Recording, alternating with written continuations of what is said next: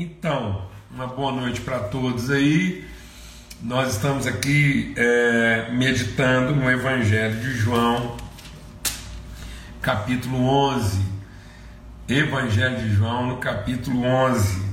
E nós vamos, durante de hoje até sexta-feira, a gente vai estar meditando sobre esse capítulo. Então eu queria te pedir que você vai meditar, vai ler sobre todo o capítulo, porque nós não vamos ler todo o capítulo. Isso aqui não é uma proposta né, de, de estudo bíblico expositivo, é uma reflexão bíblica, uma meditação. Nós estamos meditando a partir desse, desse texto. Né? Então, o texto de referência para a nossa meditação é o capítulo 11 do Evangelho de João. Vamos ter uma palavra de oração aí.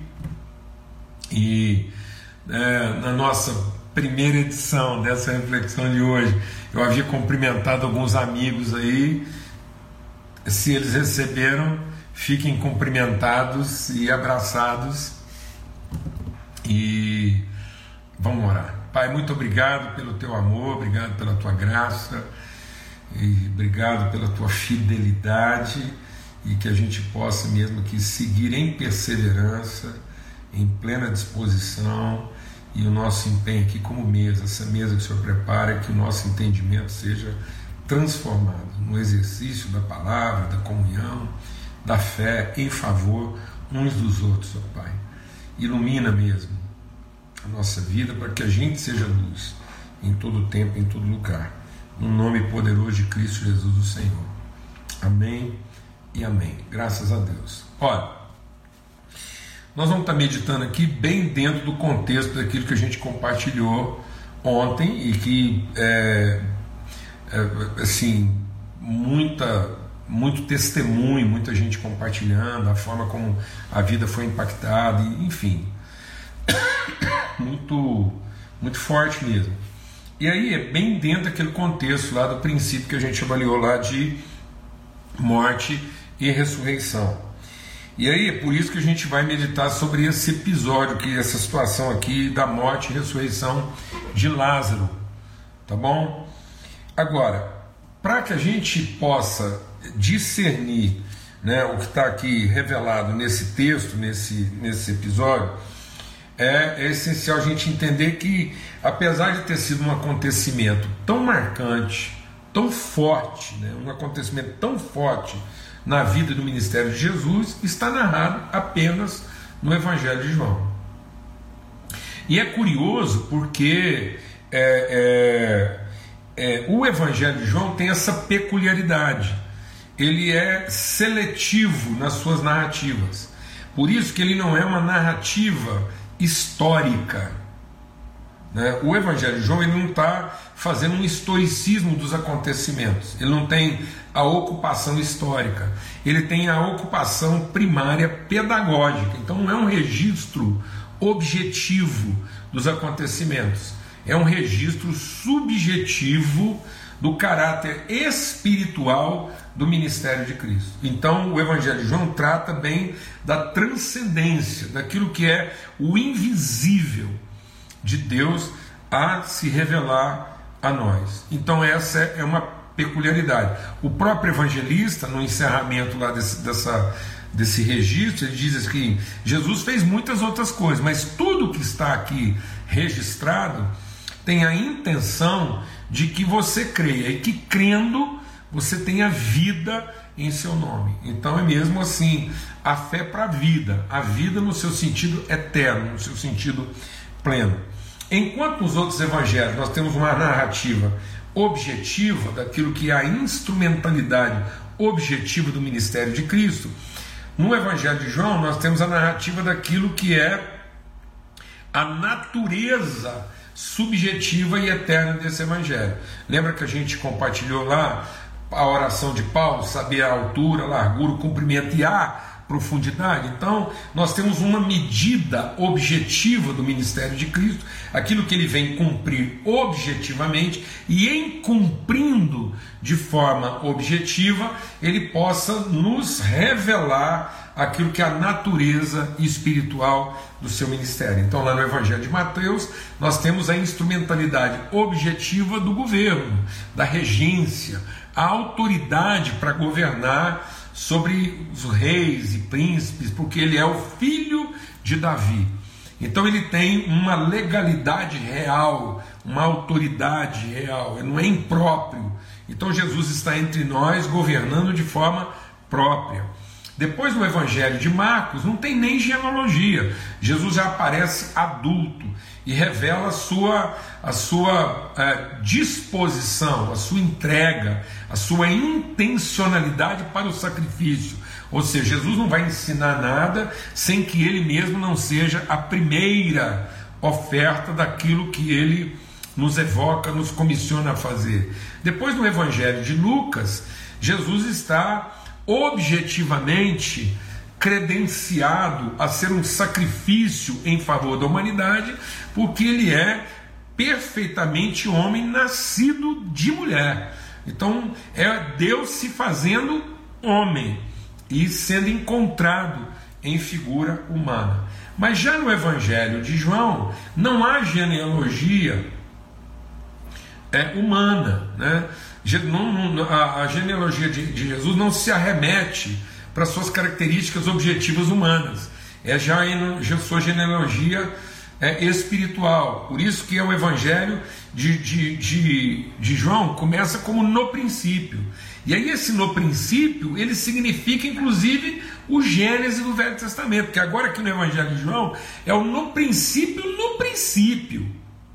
Agora que nós vamos entender no Evangelho de João, esse no princípio do Evangelho de João vai ajudar a gente a entender o no princípio de Gênesis. Porque muitas pessoas pensam que no princípio de Gênesis está o que? Aquilo que Deus fez, o primeiro, o segundo, o terceiro, o quarto dia. E não. O no princípio lá do livro de Gênesis está falando lá do eterno, daquilo que é a intencionalidade, daquilo que é a profundeza. Então, o, no, princípio aqui, é, é, no Evangelho de João, não é o princípio cronológico, é o princípio espiritual é, é, é, é, a condição primária. É primeira porque é primária. É Deus na sua vontade. É, é, a natureza de Deus, a identidade de Deus, o ser de Deus, traduzido por Ele mesmo em palavra. Não é aquilo que se diz a respeito de Deus, é aquilo que Deus mesmo diz a respeito dele. Então não é uma palavra pregada a respeito de Deus, não é uma interpretação, não. É Deus se autotraduzindo de forma primária. É a palavra primária de revelação de quem Deus é. E essa palavra, ela se encarna. Então o que está lá no princípio?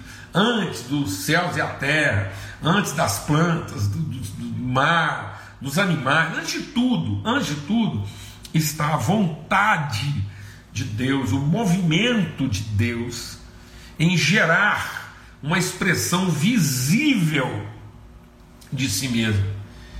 Então, esse, esse ser que se faz carne é antes. Então, cronologicamente, ele vai aparecer lá no sexto dia. Mas espiritualmente, tudo foi feito em função dele. No princípio era o Verbo, o Verbo estava com Deus. E o Verbo era Deus, tudo foi feito por Ele, sem Ele nada do que foi feito se fez. E Ele se fez carne e habitou entre nós. Amados, então o, o homem só é o homem na sua plenitude de ser quando ele é a expressão do que Deus quer fazer como expressão de si próprio. E não esse ser que quer alcançar a Deus. O homem que quer alcançar a Deus nunca será o homem que Deus quer é, revelar. Então, o homem que Deus quer revelar não é o homem mesmo que quer buscar. Então, eu não tenho que buscar em Deus o que eu quero que Deus seja. Eu tenho que buscar em Deus. Buscar, buscarei e acharei quando me buscar de todo coração. Então o que, que eu tenho que desejar de todo coração? conhecer a profundidade do coração de Deus. Por isso esse evangelho já fala assim na largada que isso não nasceu da carne, nem da vontade do homem, nem da força do homem. Então não é da carne, não é. Então a espiritualidade não é uma, uma, uma humanidade produzindo espiritual. A espiritualidade não acontece a partir do homem querendo ser espiritual. Não é o esforço humano de se tornar espiritual. A verdadeira espiritualidade é a vontade do espírito em gerar o homem. Não é a espiritualidade que vem do esforço do homem, mas é a espiritualidade que se revela no homem formado, encarnado a partir dessa vontade. Então, Jesus é aquele que é o primeiro, o primário. Ele é primeiro porque ele é o primário, ele é, ele é a vontade primária de Deus. E ele vai ser primeiro de muitos irmãos. Então, para a gente entender o que está aqui nessa, nessa história de Lázaro, aqui, eu tenho que entender esse contexto, porque isso só está no Evangelho de João. Por isso que Evangelho, o Evangelho de João é o único que vai trazer essas questões subjetivas, que nos arremete lá para o invisível, porque o Evangelho de João está dizendo que tudo que aconteceu, tudo que aconteceu de visível, aconteceu a partir da vontade de Deus de tornar o invisível visível. Então, a nossa espiritualidade ela não é mítica, como quem quer espiritualizar o natural. Então, não é a forma como eu quero espiritualizar o visível. Não, é a forma como o espiritual se torna visível. Então ela é mística, mas não é mítica. Amém? Vamos lá. Por isso que é no Evangelho de João, é só lá nesse Evangelho que nós temos essa explanação no sentido eterno espiritual. É só nesse Evangelho de João que Jesus é referido como que o Cordeiro de Deus que tira o pecado do mundo. Amém? É uma definição daquilo que é o propósito eterno de Deus, seu propósito missional. Então, todo homem de Deus, todo ser humano gerado, ele tem essa vocação, Cristo, ungido, para cumprir a vontade de Deus. E aí é só nesse evangelho, por exemplo, que está o casamento de Caná da Galiléia, em que é o primeiro sinal. Por que, que é o primeiro sinal? Porque não é necessariamente o primeiro. Então, não, tá, não é a preocupação de ser o primeiro milagre, porque é um sinal. É, é, um, é o seu caráter pedagógico é maior do que o seu aspecto milagroso. Então Jesus não estava operando o milagre de resolver o problema do vinho. O foco ali não era resolver o problema do vinho que acabou, era em se valendo dessa situação, sinalizar o que, que é o ministério dele, que ele veio para operar uma transformação de natureza e não uma mudança das circunstâncias. Então Jesus não está, o povo já bebeu demais, acabou o vinho porque o povo já bebeu demais. Então ele não está resolvendo um problema. Jesus não está mandando que os anjos tragam mais vinho. Jesus não trouxe mais vinho. Ele mostrou que a, a, a, aquilo que já está provisionado, se significado de maneira própria, alcançará a tangibilidade necessária para iluminar o nosso entendimento. Então, traduzindo isso em palavras mais fáceis, ele pega algo, algo que é sem cheiro, sem cor e sem sabor. Então, o que, que a água é? A gente fala hum, que água gostosa. Não é, a água não é gostosa, porque a água que é pura, ela é sem cheiro, sem cor e sem sabor. A sensação de ser descedentado é que é gostoso. Mas a água não é gostosa. Ela não pode ser gostosa, porque ela não pode ter cheiro, não pode ter cor, não pode ter sabor. Mas ela é o provisionamento. Então, o provisionamento, por isso que era a água da purificação.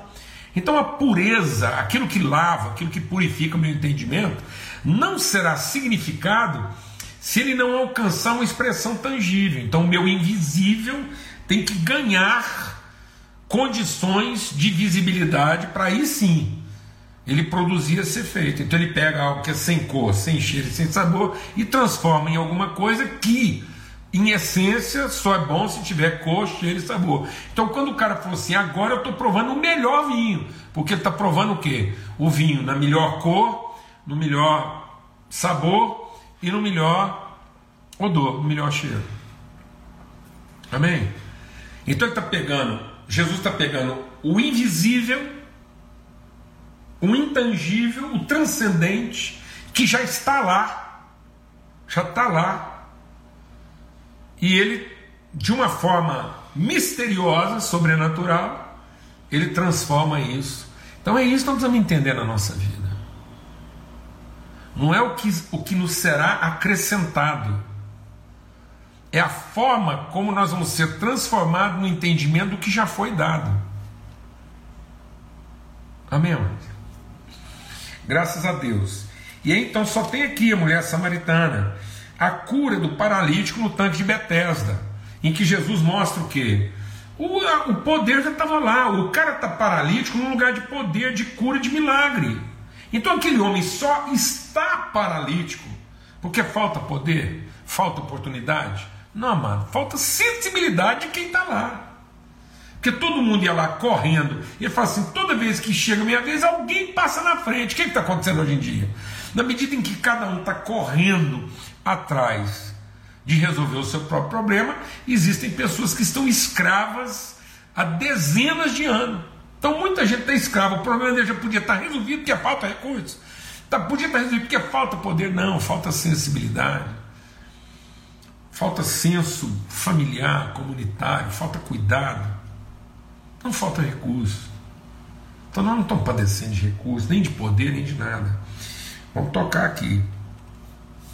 Então, é só aqui também, nesse evangelho, que Jesus fala de coisas assim transcendentes. Eu sou o pão da vida, quem comer de mim jamais voltará a ter fome. Então ele pega um elemento visível, tangível, e revela a sua, a sua transcendência.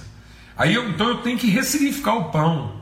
Eu não posso olhar mais para o pão e achar que pão é pão. Porque se eu continuar comendo só do pão, eu vou voltar a ter fome. Mas se eu comer da relação, eu não vou voltar a ter fome, porque a relação está resolvida, sempre vai ter pão.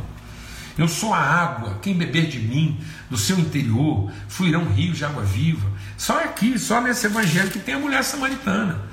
Você entendeu o que, que Deus já te deu, e ele fala para os discípulos, é só nesse evangelho que Jesus olha para os discípulos e fala assim: vocês estão acostumados a pensar pelo que falta, vocês estão sempre dizendo falta, falta, faltam quatro meses, e eu estou aqui para dizer para vocês: já está pronto. Então ele fala: ergam os olhos, vejam. Então ele está chamando a atenção para uma coisa que naturalmente não se vê, que é o que? O transcendente, a visão espiritual, que não é o que está faltando, é a significação do que já foi dado, já está pronto mulher samaritana, ele é o pão da vida. É nesse evangelho que fala da incredulidade dos irmãos de Jesus. Por que incredulidade? Porque eles olhavam, faziam a conta a partir do tangível. Olha, ele é filho da minha mamãe, por que, que ele tem mais autoridade que a gente? Essa é a questão. A comparação feita no óbvio daquilo que é o aparente, o que é visível, e não a, part... a consciência formada a partir daquilo que é o transcendente, o espiritual. E aí, é só nesse evangelho, por exemplo, que, que conta a história que ele é a fonte da vida, ele é o pão da vida, ele é a fonte da vida, ele é o que? A videira verdadeira. De novo, ele está falando: ó, vocês estão vendo essa videira? Ela é uma parábola. A videira verdadeira sou eu. É uma relação de intimidade, de espiritualidade. Não é o lugar que eu estou, não é a coisa que eu faço, é a relação íntima e aquilo que eu gero espiritualmente. Então vamos falar mais sobre isso. Então é, é, é só nesse evangelho que fala disso. Então é só nesse evangelho, por exemplo, que fala é a palavra eu sou o bom pastor. Pensa uma palavra dessa importante como essa só está aqui no Evangelho de João. É só no Evangelho de João que nós temos um ministério do Espírito Santo exposto na forma como ele foi exposto. É aqui que ele está falando que o Espírito virá, estará em nós, vai nos ensinar a respeito de todas as coisas. Né? Então, por exemplo, é só nesse Evangelho aqui que, que tem o lava-pés. Olha que coisa forte na vida dos discípulos. Só está no Evangelho de João. Por quê? Porque é a parte transcendente. Jesus está dizendo: olha, essa ceia que nós estamos comungando é uma ceia de intimidade, de natureza, de autoridade. É a forma que nós temos aqui de, de, de resgatar a autoridade um dos outros. A relação é para nos lavar daquilo que nos suja no exercício do ministério. Está vendo? É essa purificação, é resgatar nossa relação espiritual. Se eu não lavar seu pé, se você não lavar meu pé, nós não temos parte um com o outro, porque o ministério suja, fazer as coisas, a gente compartilha virtudes, você vai se enchendo de, vai, vai, vai sujando os pés. Não mudou quem você é, mas vai comprometendo sua autoridade, então a relação íntima, o, o, o despir-se, o apresentar-se na sua versão mais íntima para lavar o outro resgata, refrigera, renova nossa autoridade. Está vendo? É aqui que está isso. A condição e a natureza espiritual daquilo que nós estamos fazendo e vivendo. Tá bom? Então, é nesse evangelho que ele usa a expressão só aqui que ele diz: Se ouviu o que foi dito, amarás o Senhor teu Deus e ao próximo a si mesmo, mas eu, porém, novo mandamento vos dou: vocês vão amar assim como eu amei vocês. Amém, amados? E vai por aí. Então, a videira e os ramos, é, já falei a obra do Espírito, e vai por aí. É só nesse evangelho que tem a segunda pesca, a conversa de Jesus com Pedro e João. Daqui a pouco vamos falar um pouco sobre isso né, essa semana. E é nesse evangelho também que tem uma coisa interessante aqui que reforça o que nós estamos dizendo. É só nesse evangelho que aparece aqui o aviso que alguém chega para Jesus e diz assim: é, os gregos querem te ver. E aí os discípulos é, foram falar com André e André e Filipe foram falar para Jesus. Estão aqui alguns gregos que querem te ver, oh, que coisa fantástica. E Jesus diz: é chegada a hora de ser revelado o Filho de Deus. O que quer dizer isso? O pensamento grego quer tocar o transcendente. O que é o pensamento grego? É o pensamento cartesiano, objetivo, é o raciocínio, é a lógica, é a sabedoria humana. E agora Deus vai apresentar para eles a loucura do espiritual. Os gregos queriam razão, entendimento, e Deus apresenta para ele loucura. É a hora de ser revelado o Filho de Deus. Aquilo que vai trazer a revelação do que não pode ser discernido pela carne nem pelo sangue. Amém? Então é dessas coisas que nós estamos falando. Então, é um evangelho que fala exatamente desse, dessa transcendência, daquilo que Deus quer fazer em nós a partir do espiritual. Não gerar da carne e do sangue. Mas para isso acontecer, o natural tem que morrer. E aí que acontece a situação aqui do, do Lázaro. Porque o texto começa dizendo que é, Evangelho de João, no capítulo 11: Um homem chamado Lázaro estava doente. Esse homem era de Betânia, da aldeia de Maria, sua irmã. Essa Maria, cujo irmão Lázaro estava doente, era a mesma que ungiu o Senhor com perfume e enxugou os pés com seus cabelos. Por isso, as irmãs de Lázaro mandaram dizer a Jesus: Aquele que o Senhor ama está doente.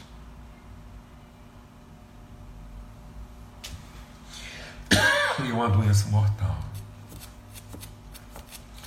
O fato de Deus nos amar, o fato de a gente ser íntimo de Jesus, o fato de a gente ser irmão daquela que tocou os pés de Jesus e lavou os seus pés com perfume, não nos poupa de ficar doentes.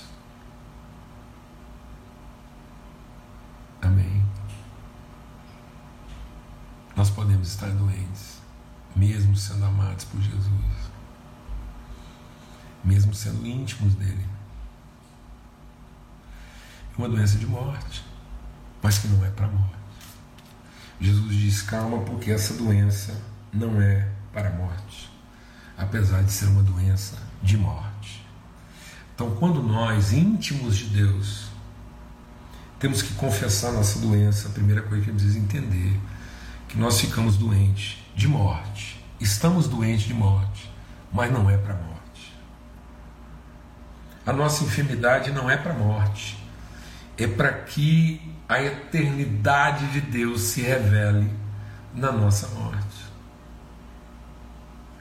Então, ele está dizendo assim: mandaram dizer a Jesus, aquele que o Senhor ama está doente. Isso parece um recado que vem dizendo assim: ó oh, Jesus, está acontecendo uma coisa aqui que não devia acontecer. O Senhor tem que tomar uma providência rápida, porque o que está acontecendo aqui não podia acontecer. E aí Jesus diz assim: calma, porque essa doença não é para a morte, mas para a glória de Deus. Então, quando alguma coisa nos acomete, quando alguma coisa que pode nos destruir completamente nos alcança, é de morte, mas não é para morte. No mundo é de morte, em nós não é para morte, mas é para que a glória de Deus se revele. É isso que nós estamos aqui compartilhando e vamos meditar até sexta-feira. Esse propósito de manifestação da glória de Deus. Então, esse evangelho todo é para nos arremeter a essa profundidade de entendimento, de nós discernirmos que tudo que acontece na nossa vida é para que a glória de Deus se manifeste. Ainda que isso implique que nós sejamos acometidos de uma enfermidade que no mundo seria de morte, mas que em nós não é para morte. Glória a Deus. E ele diz: é para que o Filho de Deus seja glorificado por meio dela. E aí, quando ele está falando do Filho de Deus ser glorificado por meio dela, ele não está falando do, do, do, do Filho unigênito, está falando do Filho primogênito. Então, tudo que acontece que para o mundo em nós teria peso de morte, não é para a morte, mas é para que a glória de filho e a glória do filho se revele através de nós. Lembra que a gente já meditou sobre isso? Lá em Romanos, capítulo 8, que diz o quê? Todos aqueles a quem ele escolheu, ele chamou, a quem chamou, ele justificou, e a quem justificou, ele glorificou. Então, tudo na nossa vida, amados, é para que a glória de Deus se revele. Por isso, a palavra de Deus diz que todas as coisas cooperam para o bem daqueles que vivem, mergulham nesse amor de Deus, porque aqueles que mergulham nesse amor de Deus conhecem a profundidade desse amor até inteira plenitude de Deus. E todas as coisas cooperam para o seu bem daqueles que são chamados segundo o seu propósito. Então, esse propósito estava lá no princípio, na condição primária de que essa natureza de Deus encontrasse expressão na carne. E aqui diz assim: quando soube que Lázaro estava doente, ele ainda se demorou dois dias no lugar onde estava. Eu quero terminar essa meditação de hoje já apontando para aquilo que a gente vai conversar amanhã, entendendo o seguinte. A gente ainda está conversando com Deus como se Deus não tivesse apercebido o que está acontecendo. A gente ainda continua mandando recados para Deus, igualzinho Marta e Maria. Oh Deus, olha, presta atenção, quem está aqui é o teu filho que fez tudo, é minha filha, é meu filho, é minha mulher, é meu marido. Oh Deus, eu tenho que fazer alguma coisa, porque afinal de contas nós somos os teus filhos, está aqui um filho do Senhor. Deus, e a gente fica lá tentando convencer Deus, porque parece que Deus se desapercebeu do que está acontecendo. Parece que Deus não tem um plano desde o princípio. Parece que Deus começou uma coisa e ele errou a mão em algum lugar. Deus errou a mão, Deus errou a mão, perdeu o controle das coisas, as coisas desandaram, e Deus agora está juntando um povo povo, um bando de empregado de céu, para ver se ele consegue, junto com a nossa ajuda, devolver tudo à sua verdadeira ordem. Negativa, amados. Então presta atenção, Jesus deliberadamente vai deixar o problema piorar, porque Deus nunca esteve compromissado em ter o problema resolvido, porque se fosse só para ter o problema resolvido, Deus poderia ter evitado. Então o Evangelho de João, que esse Evangelho da transcendência, traz o único episódio na história de Jesus em que Jesus é diretamente responsabilizado pelo que está acontecendo. E ele é diretamente responsável por isso, porque a Marta, quando teve chance, na hora que ela encontrou com Jesus, ela não teve dúvida, ela falou: Jesus, o problema só chegou aonde chegou por conta do Senhor, foi sua culpa, porque você foi avisado antes, você podia ter evitado que isso chegasse a esse ponto e você não fez nada para evitar. E Jesus vai dizer assim.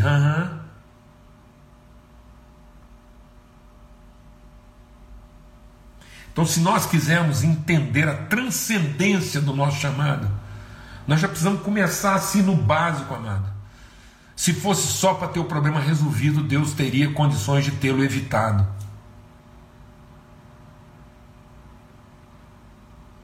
E Deus não está interessado em evitar problemas e nem resolvê-los. Mas Deus continua compromissado em tornar sua natureza conhecida. Então está aqui, ó. se você tinha dúvidas, existe na história de Jesus um problema que foi da sua inteira direta responsabilidade. Ele foi avisado em tempo de não deixar Lázaro morrer, mas ele deliberadamente ficou aonde estava para que Lázaro morresse, porque o problema era de morte mas não era para a morte. E para ninguém ter dúvida que o problema era de morte, ele deixou que Lázaro morresse. E depois ele fala: o Lázaro não morreu, ele está só dormindo. E nós vamos lá despertá-lo, vamos lá acordá-lo. Glória a Deus, amados. Nós vamos lá fazer a história do Lázaro ter sentido muitas pessoas na sua vida que você acha que simplesmente morreram. Filhos, amigos, pessoas que você ama. E você fala, ah, eu tenho que me conformar com a morte deles. Não, mas não temos que conformar, não. Nós temos que significá-las. Porque Cristo veio significar as vidas e não nos ensinar a nos conformar com a tragédia delas. Em Cristo, até aqueles que morreram encontraram lugar de significado eterno. Amém. Em nome de Cristo Jesus, o Senhor. É para que a glória de Deus se revele. Bom, nós já avançamos, graças a Deus, em tempo a gente conseguiu aqui retomar nossa reflexão de hoje. Se Deus quiser, agora a gente vai conseguir subir isso, vai ficar gravado. Eu sei que muita coisa aí foi muita coisa ao mesmo tempo, mas em nome de Jesus, amanhã a gente continua. Vamos continuar. Leia, por favor, leia todo o capítulo, medita um pouco. Se você puder, inclusive, dar uma passada rápida nas, nas narrativas do Evangelho de João, para você entender que isso faz sentido, né? Então, em nome de Cristo Jesus, o Senhor, amém? Que a bênção do Senhor seja sobre todos, que a unção maravilhosa do seu Espírito seja sobre todos, trazendo refrigério, cura, libertação, que o amor de Deus, o Pai, que a graça do seu Filho, que a comunhão, o testemunho, o fluir, a cura do Espírito Santo de Deus seja sobre todos, hoje e sempre, em todo lugar. Amém? Um forte abraço, até amanhã se Deus quiser. Fica na paz.